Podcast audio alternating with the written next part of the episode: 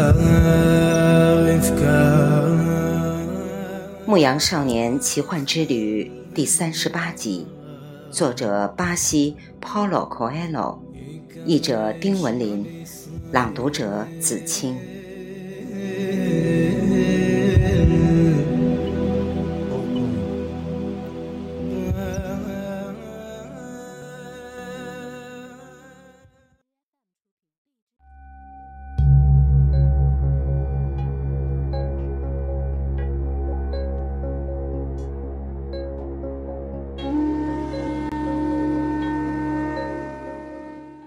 那天夜里，男孩同炼金术士谈到的这一切，让炼金术士明白，男孩的心已经返回了世界之魂。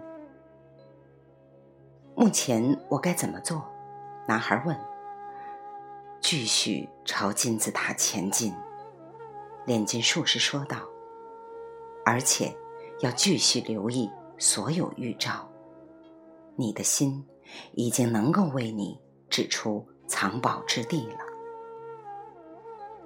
这就是我需要知道的吗？不，炼金术士回答。你需要知道的事情是，在实现一个梦想之前，世界之魂永远都会对寻梦者途中所学到的一切进行检验。这种做法。并无恶意，仅仅是为了不让我们远离梦想，并让我们获得寻梦过程中学到的经验教训。这是大多数人可能会放弃寻梦的一个时刻。用沙漠的语言，我们称之为“渴死在椰枣树出现的地平线上的时刻”。每个人。寻梦过程都是以新手的运气为开端，又总以对远征者的考验而收尾。男孩想起了家乡一句古老的谚语，那谚语说：“夜色之浓，莫过于黎明前的黑暗。”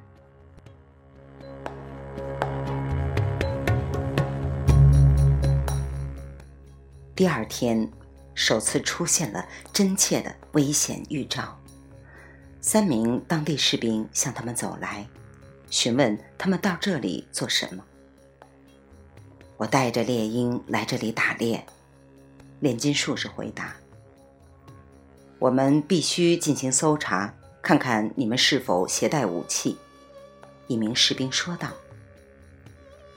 炼金术士慢条斯理地下了马。男孩也下了马。你带这么多钱干什么？看到男孩的钱袋时，一名士兵问。为了去埃及的路上用，男孩回答。搜查炼金术士的士兵发现了一个装满液体的小玻璃瓶和一块比鸡蛋稍大的卵形黄色玻璃。这些是什么东西？士兵问道：“点金石和长生不老液，这是炼金术士们炼出的元精。谁要是喝了这种液体，就永远不会得病。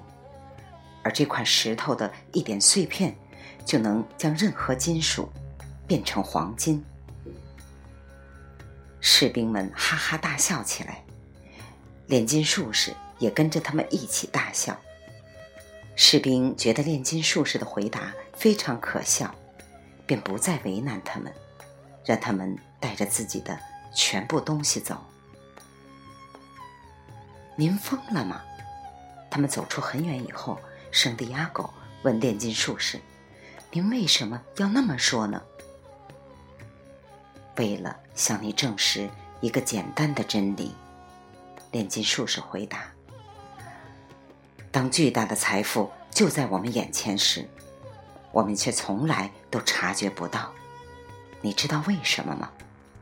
因为人们不相信财宝存在。他们继续在沙漠中赶路，日子一天天过去，男孩的心一天比一天平静。他已经不想知道过去的或者将来的事情，他只满足于观望沙漠，和男孩一起汲取世界之魂。男孩和他的心成了好朋友，彼此都不违背对方的意愿。心在说话的时候，是为了激励男孩，赋予他力量。因为有时候男孩觉得日复一日的可怕寂静，令人厌倦。心第一次向他指出了他具有的优秀品质，比如放弃羊群，而追寻天命的勇气，在水晶店打工的热情。心还告诉他一件事儿，是他自己一直没有注意到的，那就是危险。曾近在咫尺，而他却浑然不觉。心说，有一次是他把男孩从父亲那里偷来的手枪藏了起来，因为那枪很可能会伤害到男孩。心还回忆起有一天，男孩生病了，在田野上呕吐起来，后来躺了很长时间。当时前面有两个凶恶的强盗，正计划着抢走他的羊群，并把他杀死。但男孩因病没有往前，强盗们以为他改变了路线，悻悻而去。心总是给人以帮助吗？男孩问炼金术士。心只帮助那些追寻天命的人。不过，更多的是帮助小孩、醉汉和老人。也就是说，没什么危险。也就是说，心会竭尽全力。炼金术士回答。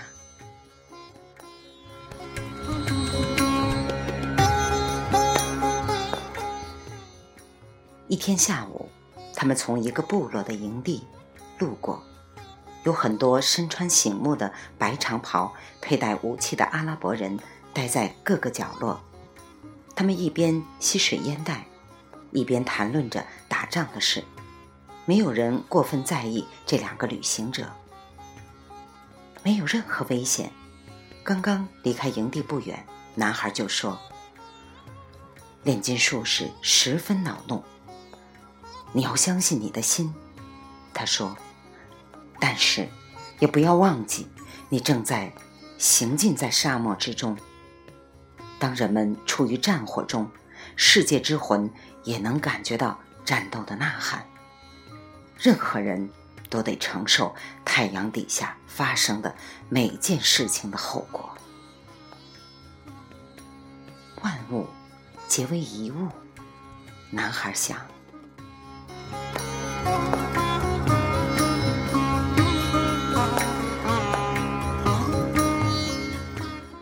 牧羊少年奇幻之旅》第三十八集，作者巴西 Paulo Coelho，译者丁文林，来自电台轻音耳语子青分享，欢迎订阅收听。